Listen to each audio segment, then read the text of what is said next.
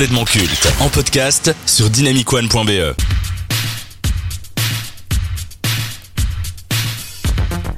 À la base, le journalisme consiste à informer le public sur ce qui se passe dans l'actualité, et ce avec des éléments concrets et de manière totalement objective. Mais avec le temps, on s'est rendu compte que l'objectivité n'existait pas réellement.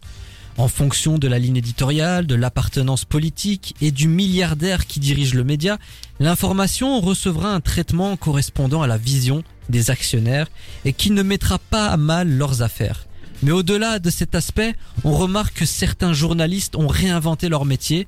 On ne se contente plus de donner l'information en question, mais de l'analyser selon son point de vue.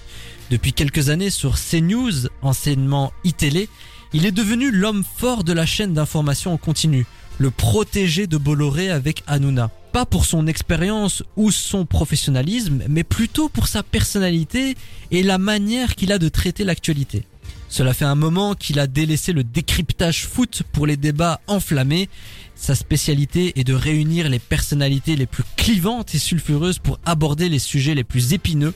Cela donne naissance à des polémiques systématiques qui vont alimenter les réseaux sociaux. En plus de donner son avis, il n'hésite pas à malmener, contredire et à hurler sur ses intervenants avec qui il est en désaccord.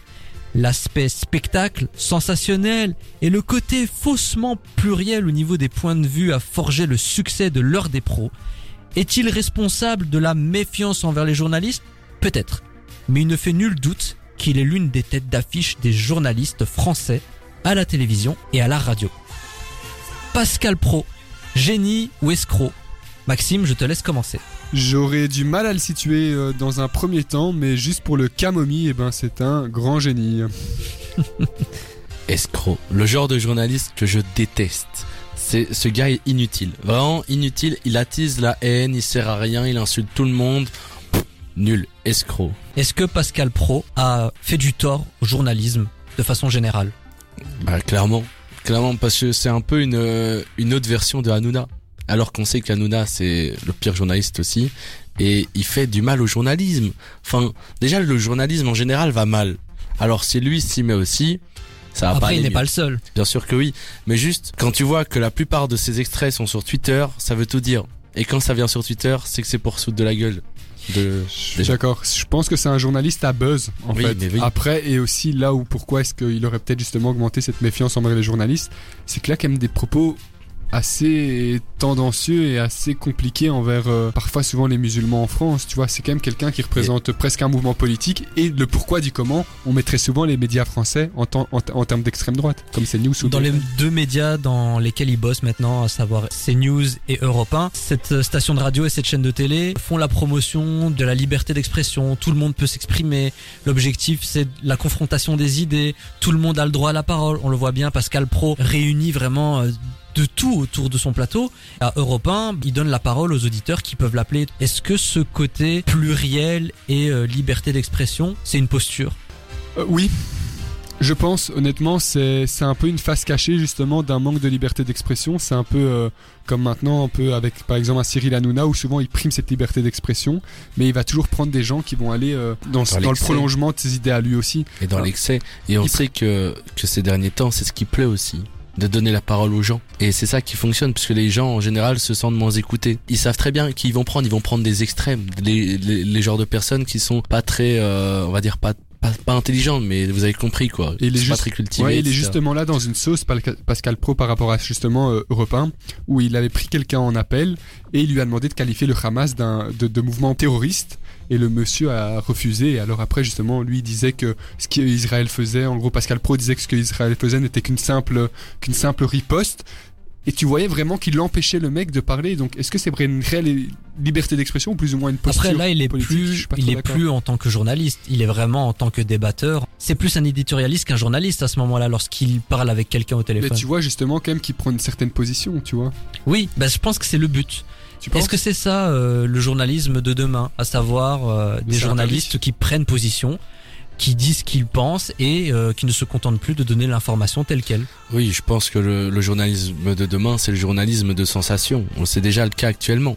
Bien sûr, c'est du sensationnalisme. Mais est-ce que le Après, euh, journalisme ne s'est pas conformé à ce qu'est la société aujourd'hui, avec beaucoup de clivages, avec beaucoup de tensions. Est-ce que le journalisme n'est pas le reflet de la société actuelle Mais le journalisme a toujours été le reflet de la société Donc au actuelle. final, euh, Elle est est-ce qu'on dans peut le- en vouloir aux journalistes de faire ce qu'ils font maintenant? Oui, parce que je pense que le journalisme a aussi un impact justement Oui. sur la société. S'il cache justement cette idée euh, de aller dans le sens de la société, justement de se concentrer sur les faits, ça pourrait changer des Et, choses. et quand tu vois, lui, il est conscient de tout ça et il empire la chose, alors qu'il est journaliste lui-même de base. Donc s'il a un minimum de conscience et qu'il se dit bon, j'aimerais quand même sauver mon métier, il devrait pas faire ça. Mais est-ce qu'on parle pas de Pascal Pro plus pour sa personnalité, pour euh, ses sorties médiatiques sur son plateau, ses coups de gueule, la façon dont il s'exprime avec ses invités Est-ce que c'est pas ça qu'on retient de Pascal Pro?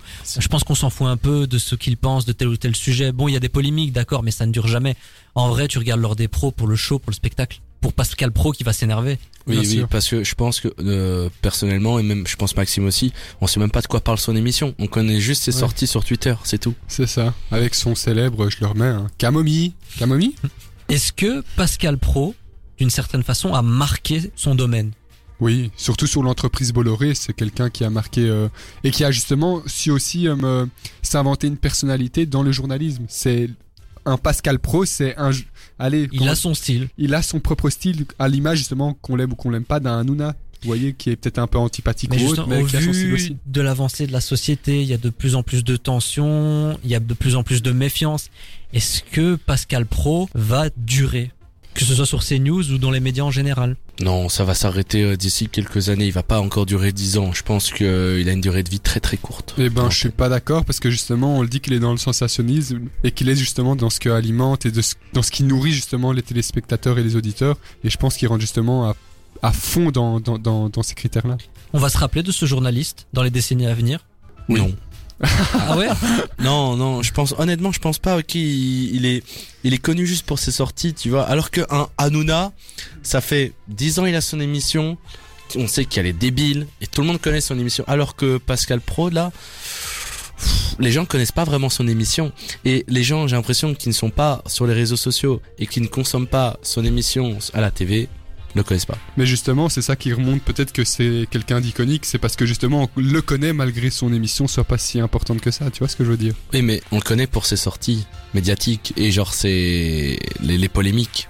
Est-ce que ça rend quelqu'un iconique d'être de, de faire des polémiques Bah, il y en a beaucoup qui se nourrissent de ça. Personnellement, pour moi, je pense qu'on s'en souviendra. Après, euh, je peux, je, je peux entendre aussi l'avis de Mathis quelque part. Pascal Pro, d'une certaine façon, c'est un mème. Il y a beaucoup de montages, il y a beaucoup de Ouais. vidéos, euh, il y a plein de pages sur les réseaux sociaux qui ont été créées où ils sortent de son contexte des extraits de ses émissions pour faire des, des petits trucs marrants. Est-ce que de cette manière-là, Pascal Pro, il est culte? Ou alors, comme un mème, ben c'est éphémère et on va passer à autre chose?